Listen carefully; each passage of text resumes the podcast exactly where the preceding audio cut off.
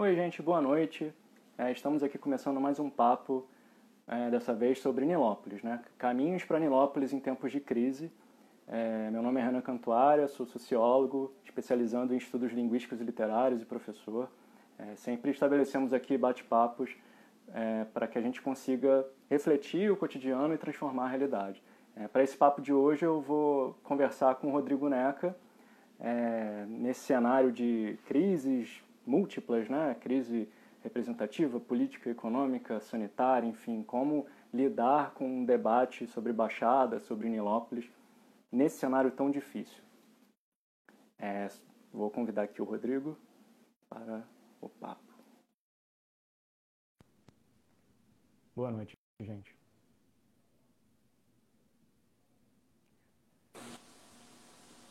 Opa! Opa, e aí? Tô na área. É isso aí. Fala, Renan, tudo bem? Boa noite, irmão.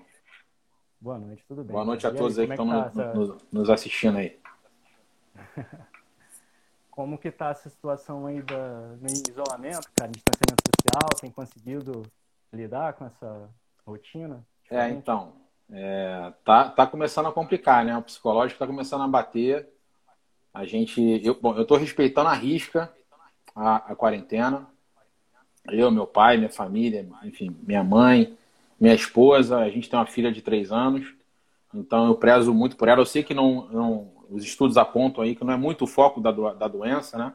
Não atinge muito a, a, essa faixa de, de, de, idade, mas quem sou eu para pensar em arriscar, em colocar minha, minha filha em risco, né? Minha esposa é asmática, então também eu tenho que prezar por ela. E a gente lida com o público, né? Não, não tem jeito. A gente está ali nessa, nessa nessa dinâmica. Se a gente for para a rua, a gente vai ter que vai ter que conversar com as pessoas, vai ser abordado e, e infelizmente nem todos estão dando o devido, a devida importância para a doença, né? Tem muita gente que não está se protegendo e a gente fica naquela, né? E até com medo de, de passar por, por, por, mal educado, sabe? Aquela dificuldade de, de, E aí, cumprimenta, não cumprimenta, não cumprimenta, fala, não fala, fala a distância, a pessoa é, pode ser que te interprete, te interprete mal. É, mas assim, estou é, respeitando. O máximo que, que vocês vão me ver aí é, é no Presunic, aí no, no, mercado, fazendo compra. Só saiu, porque a gente faz essa, essa. definiu essa estratégia aqui, né? Vai um só para não colocar mais, mais de um da família em risco. Não tem necessidade, né? E, e é isso, mas tá começando a pesar. Saudade dos amigos, saudade daquela resenha Imagina. boa. Né? A, a é minha difícil, filha, né, a minha filha é extremamente expansiva, assim, é, é um amor de, de criança, mas, mas ela, ela gosta do convívio, né? Deve ter puxado o pai. É, para criança é difícil demais, né? Para criança é difícil demais. É, e, e, assim, e pegou. Energia para gastar. Energia para gastar, e, e, pegou num, num, período que me preocupa muito. É, inclusive, a gente vai fazer na semana que vem, o, o Renan, uma live com, com professores para abordar como está sendo a educação nesse tempo de pandemia, né? Porque pegou, pegou ela num momento que, onde a socialização é fundamental para a construção ali do caráter, do perfil da criança, né? O, convívio é, é, fundamental. Três anos de idade já está em, em, plena formação ali, né? é, do intelecto, da, da psique, da, enfim, das características individuais dela. E é, é uma pena, né? Porque ela é uma criança que Tô falando mais dela do que de mim, olha. Mas é de fato é minha filha, é minha, minha filha, é minha, é minha filha, é minha filha. Não tem jeito. Ela é meu, minha princesa. O maior presente que Deus me deu foi essa criança. Ah, Mas é isso, irmão. Tá com três aninhos. Fez agora em abril três, anos. É. Meu presentão. E você, como é que você tá, você tá lidando nessa, é, nessa então, pandemia? Eu tenho duas crianças de mais de 60 anos aqui em casa, então a gente toma um cuidado também adicional nesse sentido. Difícil demais convencer, fazer é. com que respeitem sempre, mas a é. gente vai tentando adaptar do, da melhor maneira possível também. Né? É, eu consegui convencer é. meu pai, o, o Neca, é, é eu costumo uhum. brincar que ele é um garotão aí, né? Ele deve ter mais uhum. saúde do que eu até. Mas tem 74 anos e a gente tem visto que essa doença tem sido, embora não escolha idade, tem, a, a, né, tem os mais afetados, sem dúvida, são os mais idosos, mas a gente tem, tem visto aí que a doença tem, tem atingido com, com força pessoas da nossa idade, por exemplo, até mesmo sem comorbidade alguma. Muitas delas sofreram, até morreram, sem ter é, as características dos que mais são atingidos pela doença. Mas para convencê-lo a, a, a, ficar em casa, porque é uma faixa de idade de fato é, que está comprometida, delicada. Eu, é, delicada, eu, eu pego pesado no, no, no psicológico. É. é e, mas, mas fica, mas fica também a questão da responsabilidade, que eu acho que, que é o grande mote, assim, é, é, é o grande fator de, de, de intimidação para ele. Assim, olha, olha a responsabilidade que você tem ao ser visto na rua. Você é uma figura pública importante, conhecida na cidade, é, que você precisa passar aí essa responsabilidade, né? É o exemplo, né? Legal.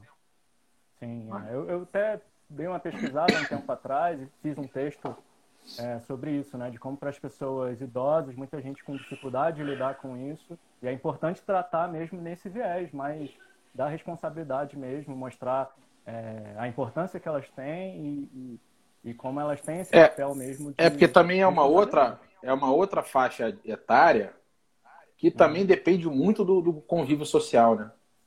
Para se manter ativa, para manter a mente ativa, para se sentir muitas, eu vi isso de muitas pessoas aqui conversando, é, a palavra é para se sentir útil, né? Acho interessante essa, essa colocação. É.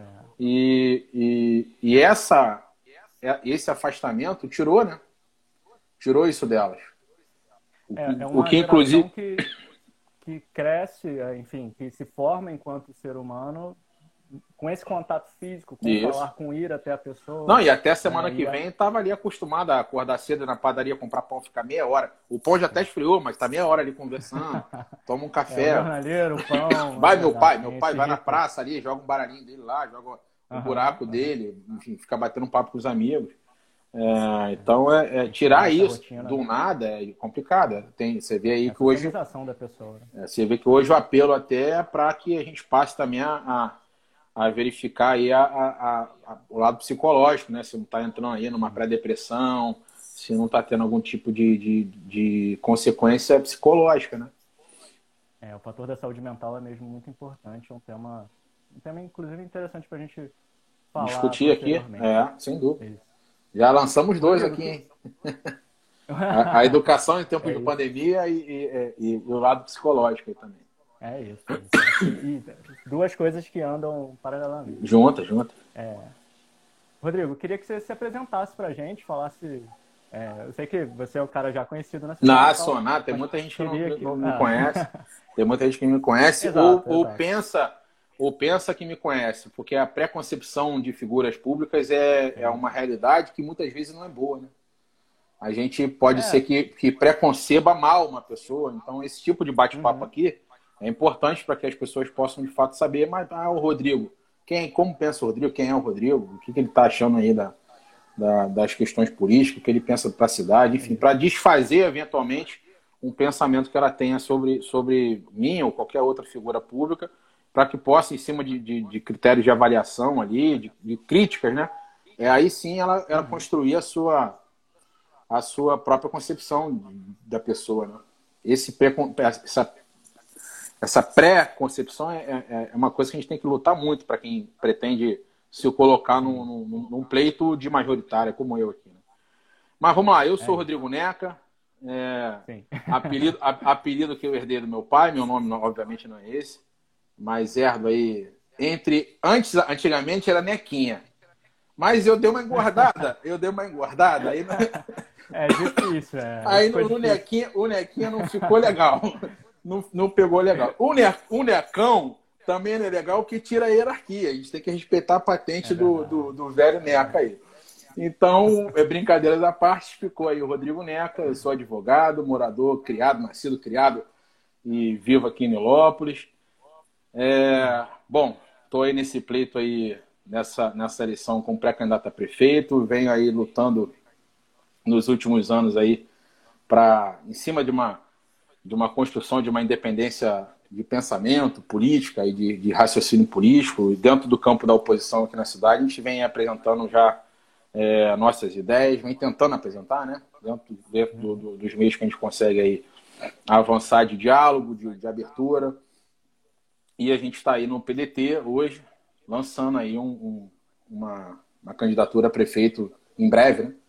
Nós vamos ter as convenções pelo, pelo PDT. Estou vendo aqui um comentário da Ana, é, que o Neca é famoso pelo show na praça. Show na praça. Ô, Ana, você sabe que. Desculpa cortar aí o raciocínio, o, o Renan. Você claro, sabe que aconteceu um fato engraçado aí, bastante assim, comovente, porque eu fiquei muito feliz de ter visto isso. Né? Já na pandemia, agora eu estava. Eu, eu, moro aqui no, no São Mateus, no, na Moraes Cardoso, meu pai mora naquele prédio do lado da Caixa Econômica. Você traçar uma linha, é 200 metros, sei lá, né? andando. 300 metros. E ele lá, eu uhum. aqui, mas bate saudade do meu pai. A distância é curtinha, mas a gente é. tá aí né, no isolamento. E eu me atrevi a ir, a, a ir visitá-lo. Fui lá.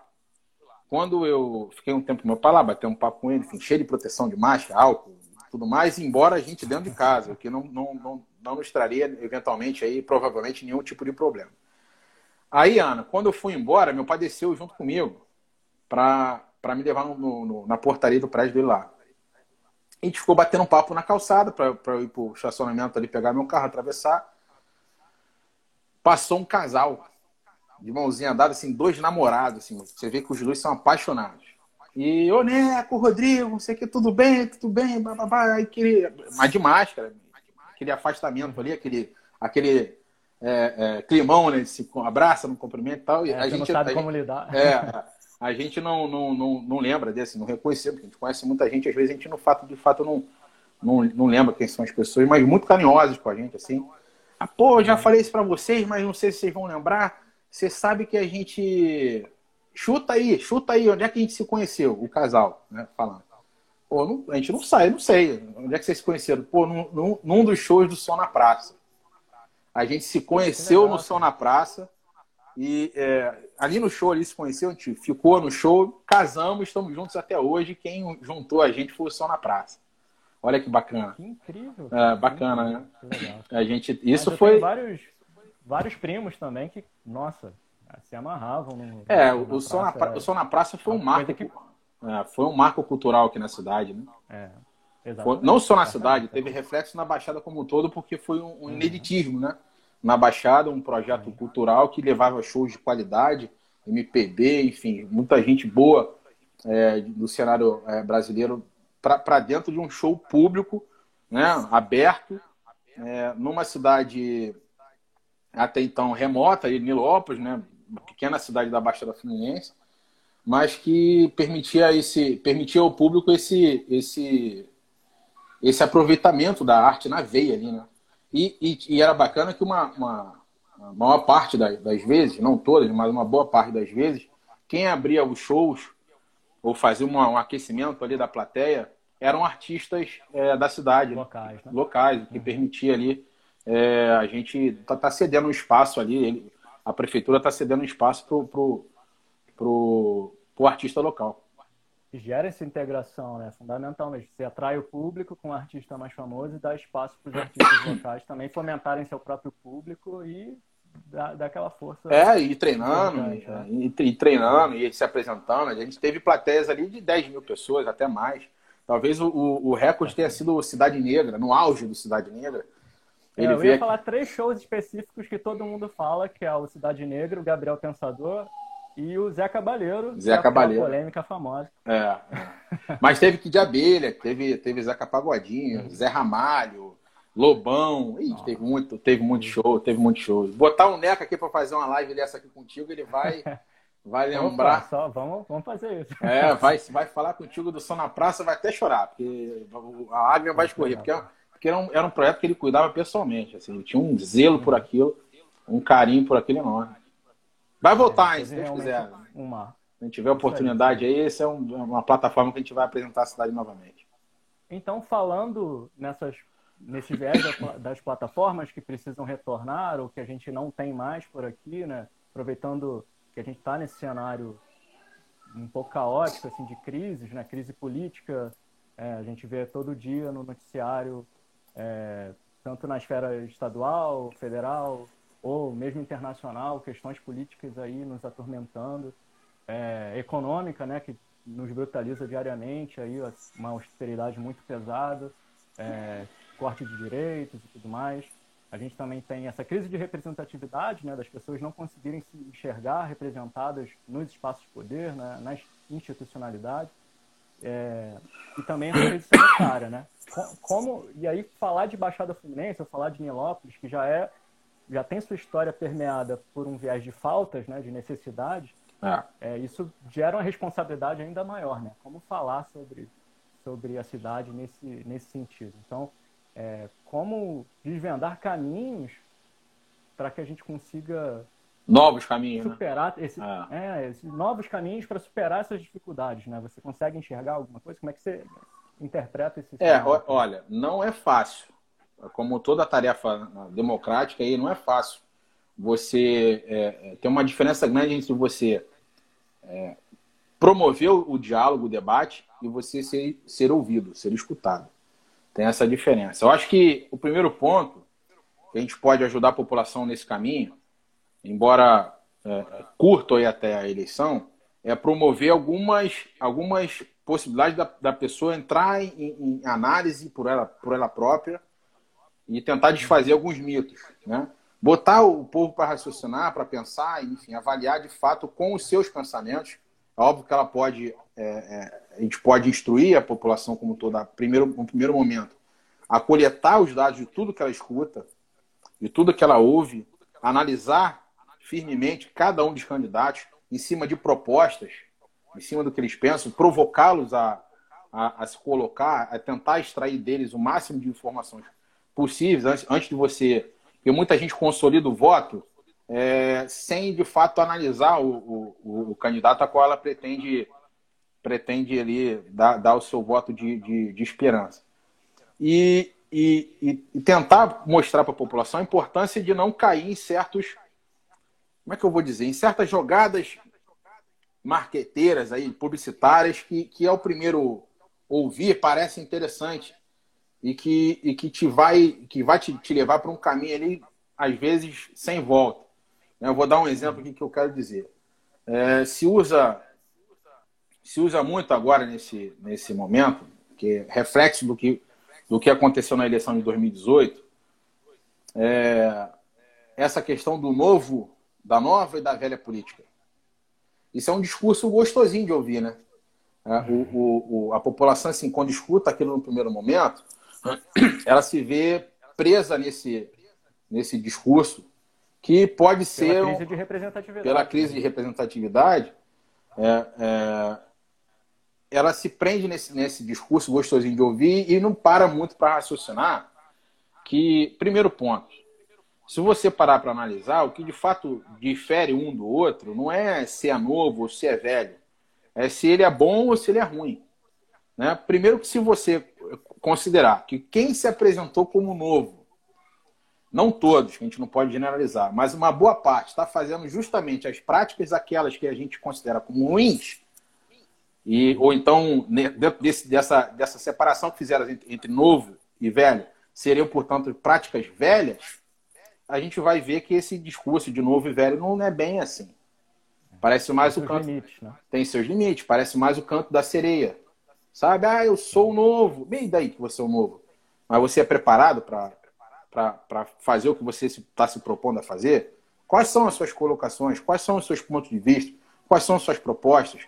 Só o fato é um de você. discurso que despolitiza, né? Porque você é. não tem necessidade de entrar nesse aspecto da proposição. Né? É como você se só o novo bastasse. Da negação.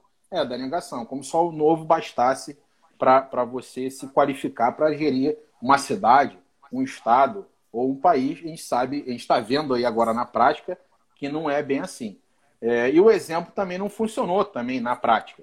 É, como eu disse, muitos desses que aplicaram esse, esse estelionato eleitoral hoje estão sendo desmascarados porque é, a população está fazendo o seu crivo, sua avaliação, ele está vendo que tudo que eles mencionaram antes, é, e, e, como uma prática contrária da, da, filosofia deles, eles estão hoje fazendo, é, colocando em prática, desde de negociata com, com o Centrão, ou então negócios escusos, aproveitando aí a ausência de, licitação na, durante a pandemia, pandemia E, e isso para o nosso povo é muito ruim, porque você constrói um, um, uma visão de esperança em cima de um castelo meio que de areia. Né?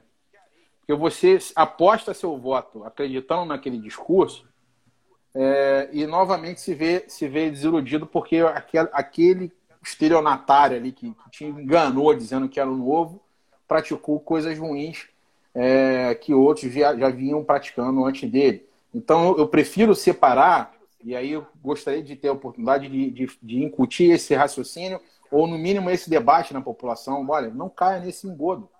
Já caiu, já viu que não é bom. Então, assim, separe. A, a, não é velho e novo, é bom e ruim. Bom, todo mundo diz que, que o Neca foi o melhor prefeito da, da nossa história. A gente pode estar, é, entrar aqui nesse, nessa questão. Então, se ele fosse candidato hoje, ele seria velho? Tudo que ele fez de bom seria descaracterizado? A sua experiência, né? tudo que ele, que ele deixou de legado para a cidade seria desconsiderado? Bom, então não é, não é, bem por aí. Eu acho que tem que medir de fato a pessoa, né? ou o candidato, a candidata, o seu passado, avaliar isso em pontos objetivos. Avaliar se tem se é ficha limpa, avaliar é, de fato o que ele quer para a cidade, parar com essa mania de muitas vezes a gente votar ali e dar um, um. eu sou advogado, gosto de fazer essa, essa, essa comparação. É como se você votasse, quando você vota sem analisar o seu candidato, sem testá-lo, medi-lo, é como se você entregasse uma procuração em branco para ele. Para ele fazer o que ele achar, que ele bem entender é, da sua representatividade. Né? E, e aí dá a crise, é a hora que dá a crise de representatividade, porque ele, por vezes, vai fazer coisas que você não concorda. Né? Então, acho que a melhor forma de você é, diminuir esse risco é, é, você, de fato, analisar, esmiuçar bem quem são os seus candidatos.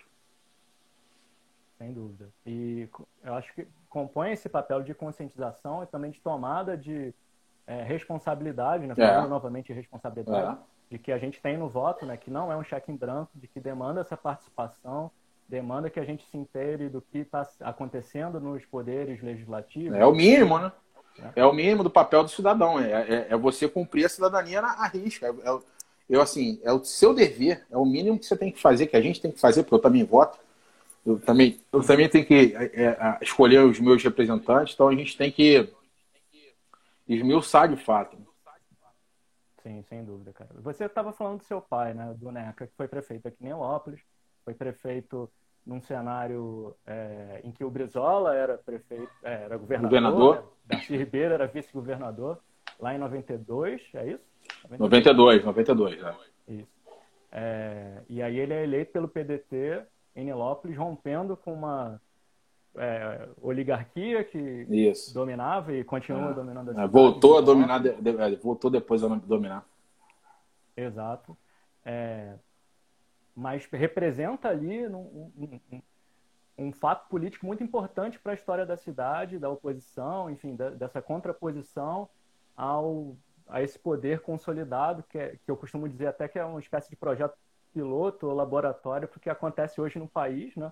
Ah. É, cenário é, bárbaro que, que ocorre.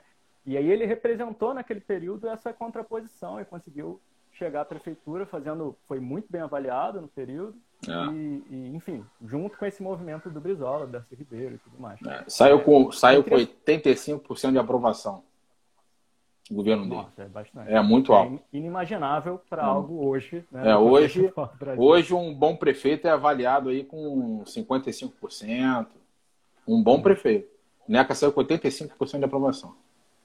Não, é, e pelo que eu ouço também das pessoas mais próximas, é, dificilmente há uma crítica direta a uma política aplicada pelo NECA, e sim em relação a por ser um cara que já foi eleito, o que entra nesse debate. É, é aquilo que a gente. Né? É, exatamente, é da, da, negação, é aquilo que a gente vinha conversando.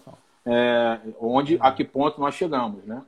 Você vê Mas que. aí eu queria saber, hum. só, só para aproveitar, e aí você desenvolve o seu argumento. Eu queria saber, é, acho que é uma curiosidade de muitas pessoas, né? Como que isso isso te influencia de alguma coisa? Como é crescer com um cara desse que representou a sua posição na cidade? Enfim, como que isso, isso te influencia ou te influenciou de algum modo? Totalmente. Isso me levou a ser o que eu, eu pretendo ser hoje. Né? É assim, é, quando eu as pessoas entenderem.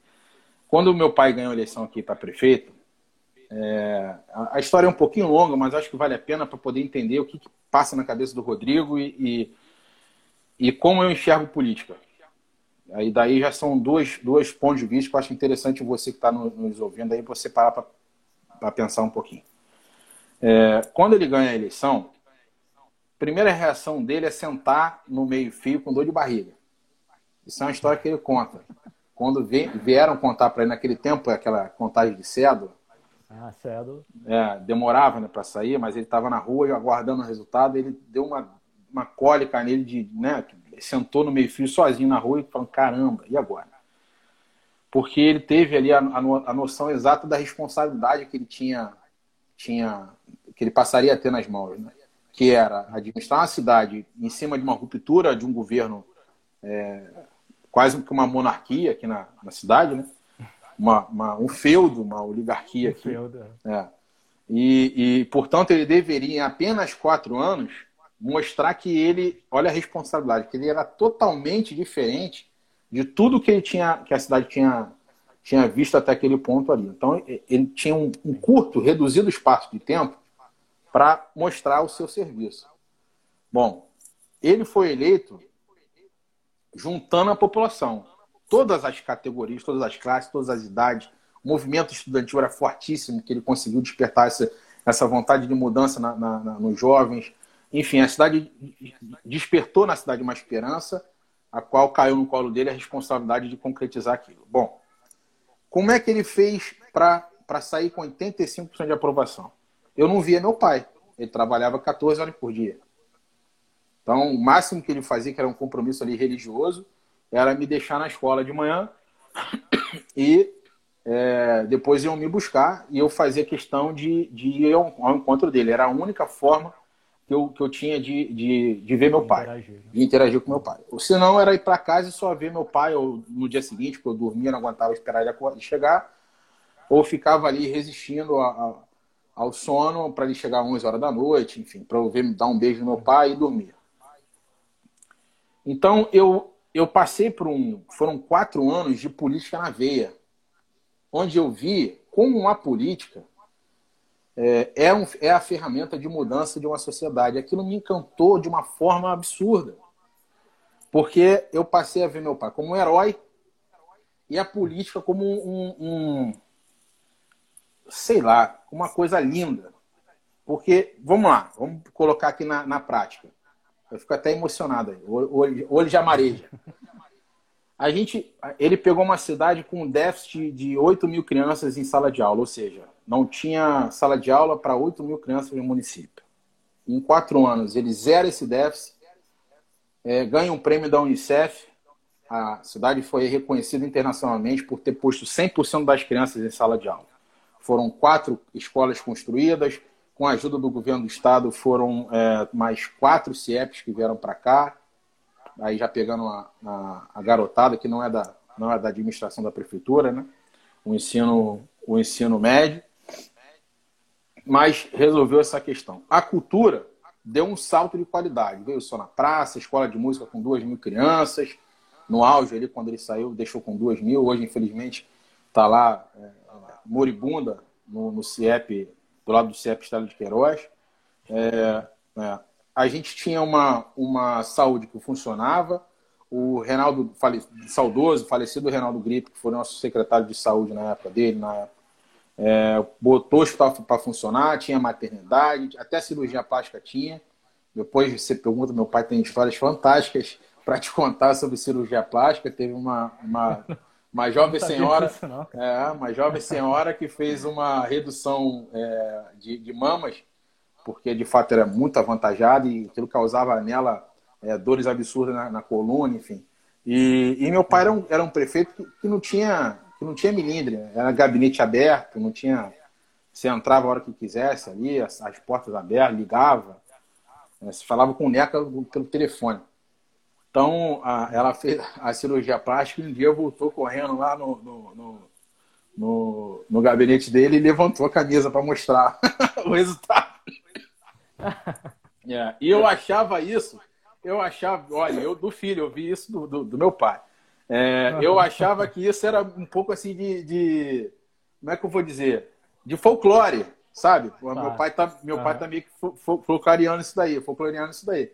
É, mas eu, eu, eu, eu ouvi a mesma história, sem, sem, sem um cara saber o que já sabia, do, do Ricardo Elias. O Ricardo Elias estava no. Uhum. que hoje está na, na, nossa coordenação aqui da campanha. Por acaso o Ricardo uhum. estava na sala. Foi, tinha ido lá conversar com meu pai. Estava na sala quando a mulher entrou e ele me contou essa história como se fosse meu. Eu estava vendo meu pai contando. Falei, então, então meu pai não exagerou nem um pouco. Então as coisas funcionavam. A gente vivia num, numa, numa cidade que dava uma resposta melhor para a população, né? A, a, saúde funcionava, enfim, a maternidade funcionava. E um exemplo disso é que a posse, a posse ficou fechada há dois anos, né? passando por obras e, e o, o, nosso hospital aqui teve que dar conta da nossa cidade e virou referência, acabou sendo virando fora. referência de gente de fora. Uhum. E deu conta, a gente não passou perrengue. O Neca sofreu um acidente, todo mundo sabe, quase morreu atravessando, atravessando aqui uma esquina da cidade, veio um ônibus, chocou nele, ele ficou internado no hospital, não foi para o hospital público. Ele ficou 15 dias internado no, no nosso JK aqui. Então eu vi é, a mudança acontecer na cidade, o retorno acontecer na cidade, e, e aquilo me encantou. Então, quando se tinha ali uma, uma enchente no, no Jericinó, a última de 88, que causou ali uma, a grande última, né? a última grande enchente, uhum. que causou ali a, a, morte de pessoas e, e, o, e outras tantas ficaram desabrigadas, você, você pegar ali, ele fazer a obra do, do, das barragens do Jericinó e ver isso mudar a vida das pessoas, são grandes exemplos que a gente pode deixar aí como, como legado de, e, e, tantos outros, né? O fim da, das pensões vitalícias, que aqui é, na cidade acho... tinha pensão vitalícia para ex-prefeito, é, redução uhum. da, da passagem de ônibus é, para 18 centavos. É curioso, né? Você está falando de pautas super atuais, né? Que foram conquistadas lá atrás e hoje a gente está falando novamente delas como se Quer dizer, direitos Som, foram. É, virou pauta atual, né? virou pauta atual. A gente está é. voltando nesse ciclo aí novamente. E é importante então... lembrar que antes dessa da pandemia tal, do distanciamento social ser aplicado, a gente teve uma enchente aqui em Nelópolis, né? E graças é. a essas obras de, é, se não fosse a barreira, é, exatamente, se não fosse a, a, as barreiras, a, as barragens do, do a gente tem, sem dúvida, teria uma, uma, um número sim okay. absurdo de, de desabrigados e de vítimas, né? sem dúvida de vítimas, vítimas fatais da, dessa enchente, porque é, o, o, nível de, de água foi absurdo, absurdo. Não, a cidade não comportou. É, uma lagoa a cidade não comportou. A uma, a uma porque de fato o, o, o nível é, de, de, chuva para uma, um, poucas horas foi atípico, tá certo? É, e no segundo ponto é porque a gente também vem perdendo esse tipo de, de preparo há muito tempo. Né? Há muito tempo que a cidade não, não vê um vacol passando aí nas ruas fazendo a limpeza preventiva de bueiros, né? então até equipes aí fazendo a limpeza preventiva de bueiros, o que, o que só passa a ser um serviço público importante e lembrado por nós mesmos, até pela população, quando acontece um, um, um, um, um escândalo desse, uma desgraça dessa. Né? Mas isso também é um, é ponto a ser, a ser lembrado. Então, assim, é, para te responder, eu, eu cresci vendo a política como, como ferramenta de transformação. Eu acredito nisso firmemente. A gente erra. Né? A gente às vezes vota mal, vota, opta por uma pessoa que, que depois nos, nos, é, é, nos desencanta, mas nem por isso a gente tem que esquecer, voltar as costas aí, virar as costas para a política, porque no fundo, no fundo, é, é a nossa vida que a gente acaba virando, virando é, largando de mão. Então, assim, ninguém vai me desanimar, ninguém vai me mostrar um caminho diferente que não seja a política como válvula de escape para os nossos, nossos problemas sociais e como forma de, de, de, de mudar a, o que a gente quer mudar. É, eu acho que começa já com passos como esse, né? Da gente conseguir criar um diálogo entre esse é. campo mais progressista que consegue é. enxergar que é preciso, necessário tomar novos caminhos, que a Isso. gente consiga debater políticas públicas propriamente. Isso. Né? Errou. Errou. Vamos sentar, vamos dialogar, vamos conversar de novo, que uma hora a gente vai Sim. acertar. Já não acertou lá é. atrás? Não acertou? Então a tendência é acertar de novo. E assim a gente vai construindo. É, é, é uma pena que na época dele não tinha reeleição. Né? A, a reeleição, o Instituto da Reeleição só voltou é, no Brasil em 2000. 90? Em ah, 2000, é. 2000, 2002 foi a primeira é, eleição com, com reeleição. Em 92, não, 2000, foi 2000. A partir do, a partir do, e, prefeito, a partir de 2000 é, possibilitou a, a, reeleição. Ele não teve direito à reeleição. Se tivesse, não teria nem eleição. Ia ser aclamado é, prefeito. Isso é verdade. É, ia ser aclamado prefeito ali, é, mais quatro anos de governo, mais quatro anos aí de transformação é, na cidade. E a história talvez hoje seria diferente. É, quando a gente vai falar de Nilópolis, ou da Baixada Fluminense como um todo, né, a gente pensa muito nessa questão das faltas, das necessidades que a gente tem, e, e, é muito legal que a gente esteja batendo esse papo aqui sem focar tanto nessas questões, né? sem falar tanto da, do que geralmente nos causa estigmas, né? É, gera, sem, sem, é. sem é, é, saneamento básico, sem saúde, sem educação, sem acesso a uma série de direitos, que é importante que a gente debate, debata, porque são realmente urgências, é. mas a gente não é só isso, a gente tem uma série de qualidades também, de potências. Mas quando a gente fala da cidade, a gente esquece de falar do que, que é, é, caracteriza essa cidade, né? qual é a razão de ser dessa cidade. Eu queria que você falasse um pouco de qual a impressão que você tem de Nilópolis, é, do, do, presente dela, né? de qual é a concepção de cidade que a gente tem hoje qual a concepção que você gostaria que Nilópolis tivesse. É, eu não consigo, eu não consigo te dar uma resposta para isso sem me afastar um pouco da política, porque assim, eu enxergo a minha cidade hoje uma cidade que ama seu povo e é amada. Eu acho que ninguém, ninguém tem essa ligação é, tão forte com, uma cidade como o Neopolitano, tem com a, sua, com a sua cidade. A gente ama nosso município, a gente briga por ele, tem um orgulho enorme pela nossa cidade. Mas eu vejo, eu vejo que, é uma cidade triste porque não está conseguindo hoje dar um retorno desse carinho para a população. É, de que forma? Ela se vê, é uma cidade que se vê amarrada, sabe? Diante da, dessas gestões aí que estão aí é, passando pela cidade, e essa mais do que nunca, porque não consegue ali retornar esse carinho à população.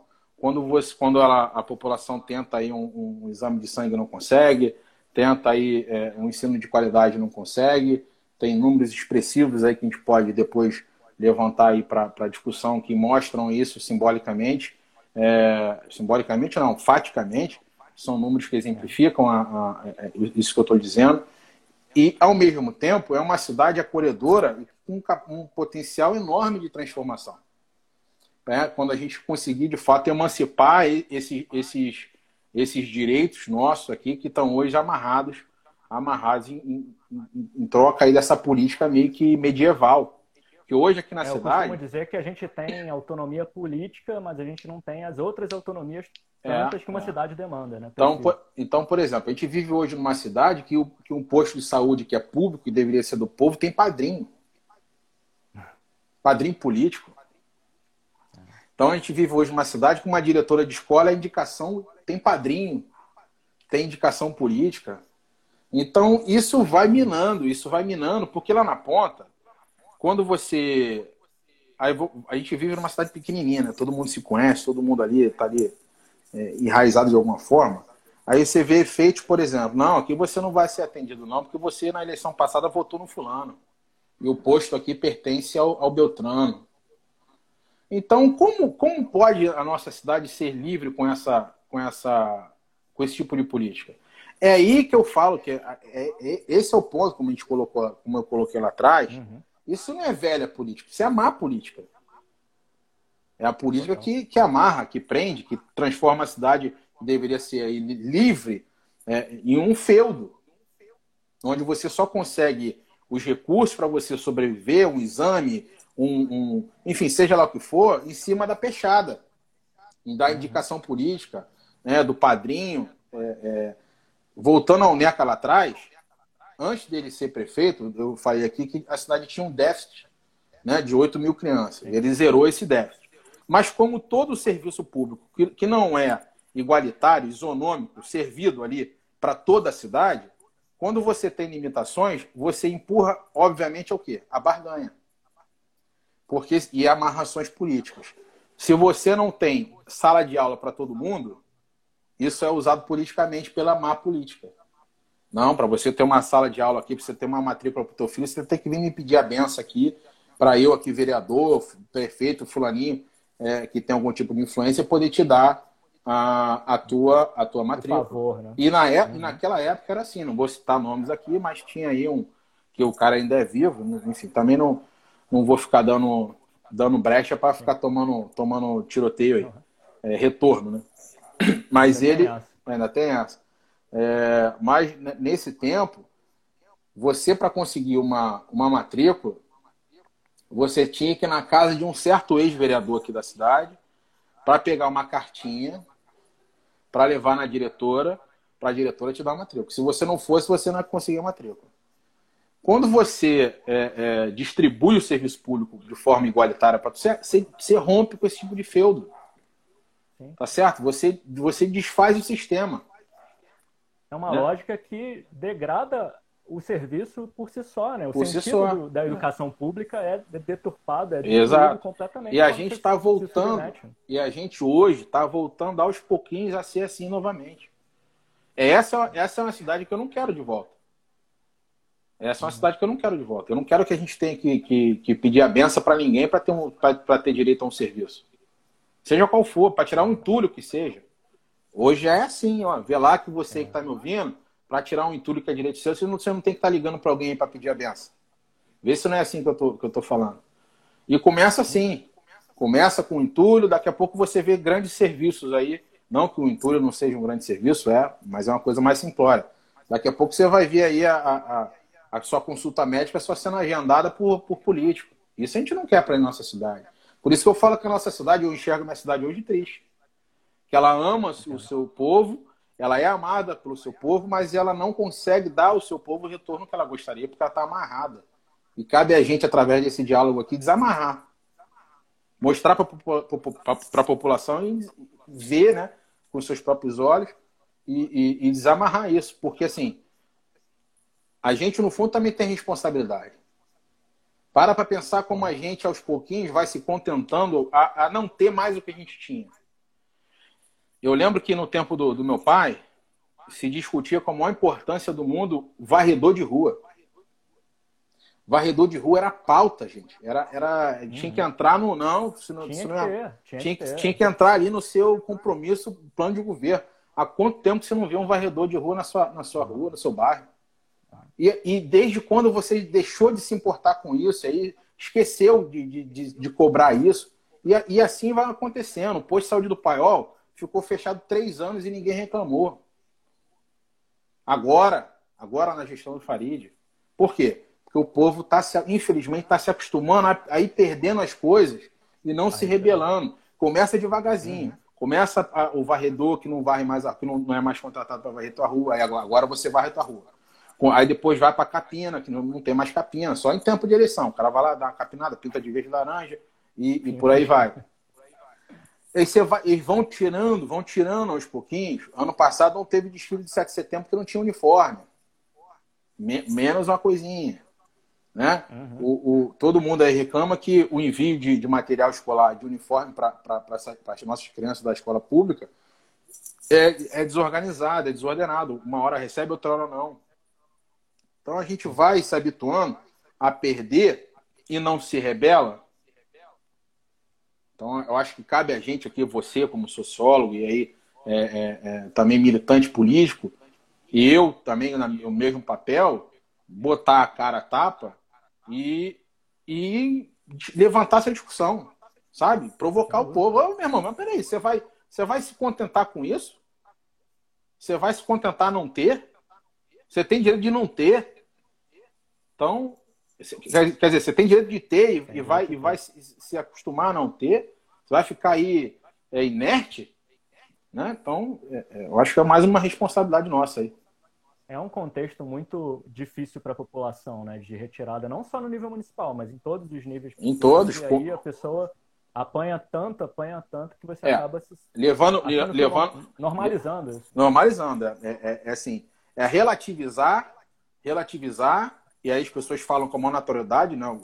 os meios políticos que a quem interessa esse tipo de relativização falam com uma naturalidade. Se pegar o cara distraído, o cara acaba levando a sério, acreditando. Então você vê, pegando no cenário, no cenário nacional, tem gente achando normal a intervenção na educação tirar é, e, e, o Weitraub é, é, escolher reitor de, de, de, faculdade. E acha isso legal. Há mais de 30 anos isso não ocorre, né? E começa assim. Né? Vamos fazer aqui um traçar um paralelo entre, entre Nilópolis e a, e, a, e a nação como um todo. Se aqui uhum. você se acostumou lá a perder o seu varredor, a, a perder o seu, a sua capina, a ter que você mesmo ter que fazer, a, a, a, se contentar com seu filho chegar em casa com fome porque a merenda da escola foi de, de baixa qualidade, o uniforme da, da, do seu filho não chegar a tempo e você não reclamar. Lá na, a nível nacional, começa assim a perda dos direitos. Agora você não vai poder mais escolher o seu reitor. Por quê? Porque decidido que não. Começa assim. A, reti a retirada começa devagarzinho até quando você, você se você reparar, você está no meio de um, de um, de um calabouço ali. É.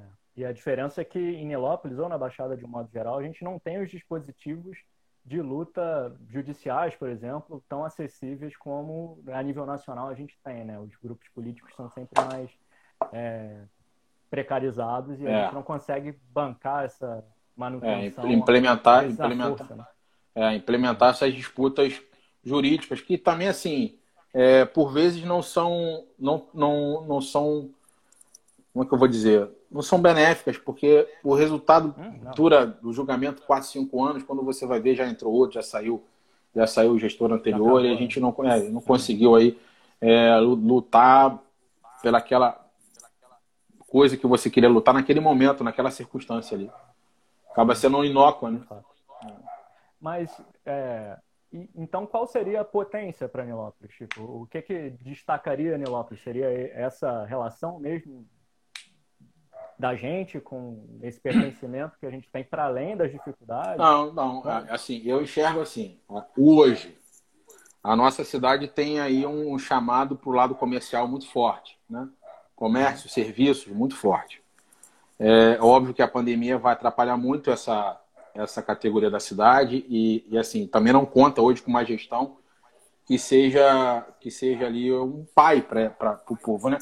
Que, que, que eu imagino assim que o prefeito deveria chegar hoje, estender a mão e mostrar caminhos para ajudar. E eu não enxergo, não, não vejo isso acontecendo. Então, a, ver o oposto, talvez. É, ver o oposto, ver mais uma taxa, de repente, mais, uma, mais algum sacrifício a ser imposto para equalizar as contas ali, não é isso definitivamente que eu quero, que eu quero para minha cidade. Mas eu enxergo a, a, a, curto e médio prazo, aliás, a médio e longo prazo, que em curto não daria para fazer. Em curto, sim, a gente tem um, uma capacidade, uma, uma vertente cultural aqui na cidade muito grande. Isso já é do Ninopolitano, né? Isso já é, já está no sangue da nossa cidade aqui, do nosso povo. É, e a gente consegue sim reativar isso a curto prazo. É, principalmente se a gente aí tiver a oportunidade de voltar a ter uma instalação central da cultura, como já vem falando aí é, em algumas lives, que é a volta de um, do, de um teatro municipal para nossa cidade aqui, para servir de centralização da cultura, sem prejuízo ali dos vários núcleos que a gente pode estabelecer, é, culturais para a cidade, nas escolas, enfim, tá, eu também penso educação em tempo integral juntando ali esporte e cultura e fazendo, fazendo do esporte, da cultura, os tempos ali necessários para tornar a educação em tempo, em, em tempo integral e ter sempre ali um polo de cultura, uma oficina de cultura em cada escola municipal aqui da cidade. Isso também ajuda a difundir a cultura como um todo. Mas sem o teatro ali, para, sabe, unificar essas frentes de construção da, da cultura, eu, eu vejo com dificuldade de, de, se, de se chegar num ápice. Né? Uhum. Mas é uma coisa que dá para fazer rápido. Dá para fazer rápido. Em dois anos você, você constrói isso. Então, portanto, seria uma medida de curto prazo. Agora, de médio e longo prazo, eu vejo a cidade com potencial de transformação é, é, na, em áreas específicas que a gente podia implementar aqui na cidade, é, já que a gente não tem espaço aí para se fazer um polo, um polo industrial, por exemplo. Mas tem a indústria 4.0. É. Basta, aí, basta aí um pouquinho de criatividade do, do próximo prefeito. Alô? para gente, a gente começar a construir isso na cidade. A gente tem diversos aí é, exemplos no Brasil que deram certo e que transformaram aí, é, é, parte de cidade que não tinham não tinha capacidade de, de abrigar grandes indústrias e, e passaram por transformações e abrigaram ali startups, é, núcleos de tecnologia e, e centros de centros de, de, de, tecnologia, de inovação para capacitar profissionais para esse tipo de mercado. A gente sabe hoje aí é, que existem algumas, algumas é, profissões ainda no campo da tecnologia que tem déficit de, de, de profissionais qualificados para para isso, como os gamers hoje, por exemplo, é um, é, é, é um dos campos. Né? A indústria de games no Brasil está em franca expansão, enquanto, enquanto a economia desacelera é, para outras finalidades, para os gamers ela está em franca amplitude aí, crescimento. Para o, para o campo da tecnologia da informação, dos TIs também.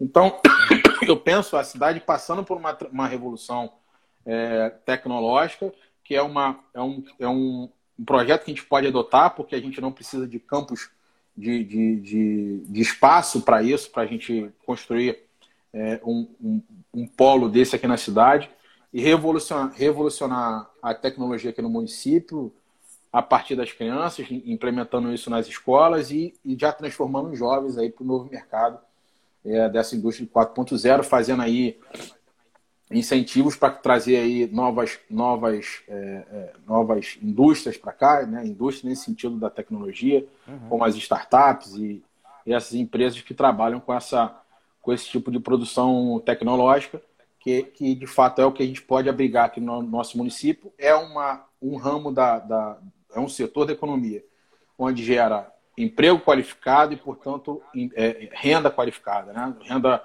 renda salário, gera salários altos. Né? Coisa que a gente pode implementar aqui no município. É um projeto que eu vou apresentar para a cidade, está em fase de construção. A gente quer mostrar para a cidade que a gente pode sim é, é, adotar uma coisa, uma coisa dessa no município, que vai transformar a cidade. Eu acho muito legal que você fez esse paralelo, eu não sei se foi de propósito, mas enfim, desse viés da produção cultural e criativa junto com a produção também na área tecnológica que dialogam diretamente. Diretamente. né? foi, foi, foi proposital. Ah, tá, ok. É. Porque a, a gente tem mesmo na cidade esse destaque, a gente tem um curso de produção cultural no município federal, né, do Instituto Federal do Rio de Janeiro, no IFRJ. É. É, e é uma cidade que é conhecida por seu viés cultural, né, querendo ou não, é esse o grande viés da cidade. E temos uma geração de artistas, produtores culturais, é, fazedores de cultura, enfim, é muito pujante, assim. Então, acho fundamental que a gente adentre nesse campo das políticas públicas de fomento, de apoio. E são coisas simples que podem ser simples. e a gente pode aplicar aqui no nosso município, como você disse. Não, a gente não tem território para é, é, galgar outros caminhos, mas esse é um viés super em alta hoje no país e a gente tem essa possibilidade não só em termos de, da, das necessidades que a gente tem, mas sim das pessoas que aqui habitam, né? tem essa potência. É. E assim, é, é uma forma também de usar o potencial da cidade para transformar a cidade. Porque um projeto desse, como da, da, da indústria 4.0, por exemplo, aplicado aqui na cidade, é, para esse ramo da tecnologia acontecer, a cidade obrigatoriamente vai precisar passar por transformações que servirão de legado para o município. Então a gente vai passar, por exemplo, aqui, vai ter que passar por transformações em banda larga, vai ter que passar por transformações é, na, na, no passeio público, vai ter que trans, passar por transformações é, na própria educação básica, porque se a, gente, se a, se a ideia é gerar, é, qualificar uhum. profissionais a, a, de hoje para o amanhã, a gente também tem que incutir essa mesma necessidade em quem está vindo para a escola básica agora, para o ensino médio agora. Né? Para a criança lá de, lá de trás, está entrando para o ensino agora, até o tempo que ela vai se formar no ensino médio e partir para o ensino fundamental. Isso, isso tudo caminha junto, porque a gente vai estar tá aí preparando gerações. Né? Quando você pensa política pública, é. você pensa não, não só não só para o hoje, mas você pensa também no que vai servir aí é, é, no caminho do longo prazo. Né? Transformar o que está nascendo hoje. É verdade. Então, a gente, eu acho que a nossa... Ah, perdão, não, fala é aí. porque o nosso tempo está acabando. Não, beleza. É uma Mas hora aqui a live. Se, né? de... não, então, se deixar, eu falo até amanhã. o Instagram, infelizmente, impõe esse limite, mas é sinal que a gente tem muita coisa aqui para falar ainda.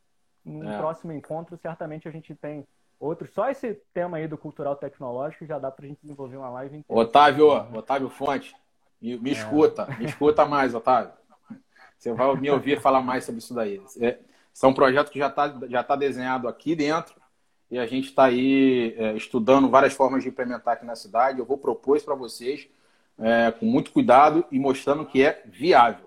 Tudo que eu vou falar para vocês em todos os campos da cidade, é, vocês vão reparar que não tem invencionice, não tem maluquice, não tem coisa assim, sabe, de vender, vender um sonho. São coisas práticas, viáveis. Eu vou mostrar para vocês os caminhos, de onde pode fazer, da forma como pode fazer, para que a gente tenha ah, em mente que são projetos que são factíveis. Né? Que despertar a esperança da população de que a gente pode transformar a cidade em cima de ideias viáveis. Nada de, de, de maluquice aí. Me acompanha aí, meu amigo. Me acompanha que você vai, você vai ver aí da, é das isso, nossas galera. ideias. Sigam o Rodrigo Neco Oficial no Instagram. É, sigam o Renan Cantuária, que sou eu. Siga o Renan. Instagram, se você está aí seguindo o Rodrigo e está acompanhando a live. Enfim, Rodrigo, muito obrigado pelo papo, cara. Foi incrível, foi enriquecedor pra caramba. Como eu disse, eu que agradeço, vários outros papos pra gente desenvolver. É, e aí a gente vai trocando essa ideia aí com o passar do tempo.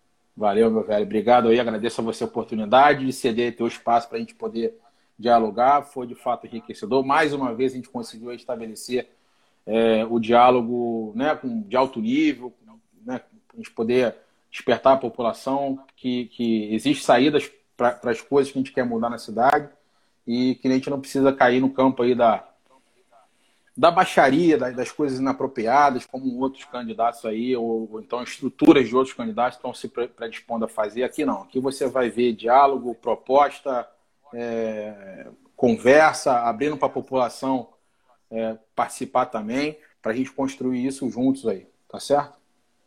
É isso. Obrigado é, a todos. O que... diálogo é o único caminho é, o único caminho. nesse contexto atual, num campo progressista, desenvolvendo políticas construtivas para Nilópolis. Eu acho que é esse o caminho, o único possível caminho. É isso. Eu agradeço a, a vocês aí que participaram, a cada um que cederam um pouquinho do tempo de vocês para me ouvir e ouvir o Renan. Tá bom? Um beijo no coração de todos aí. Meu velho. Valeu, gente. Obrigado aí o carinho. Tamo Até junto. Mais. Boa noite, gente. Valeu. Abraço, abraço. Abraço.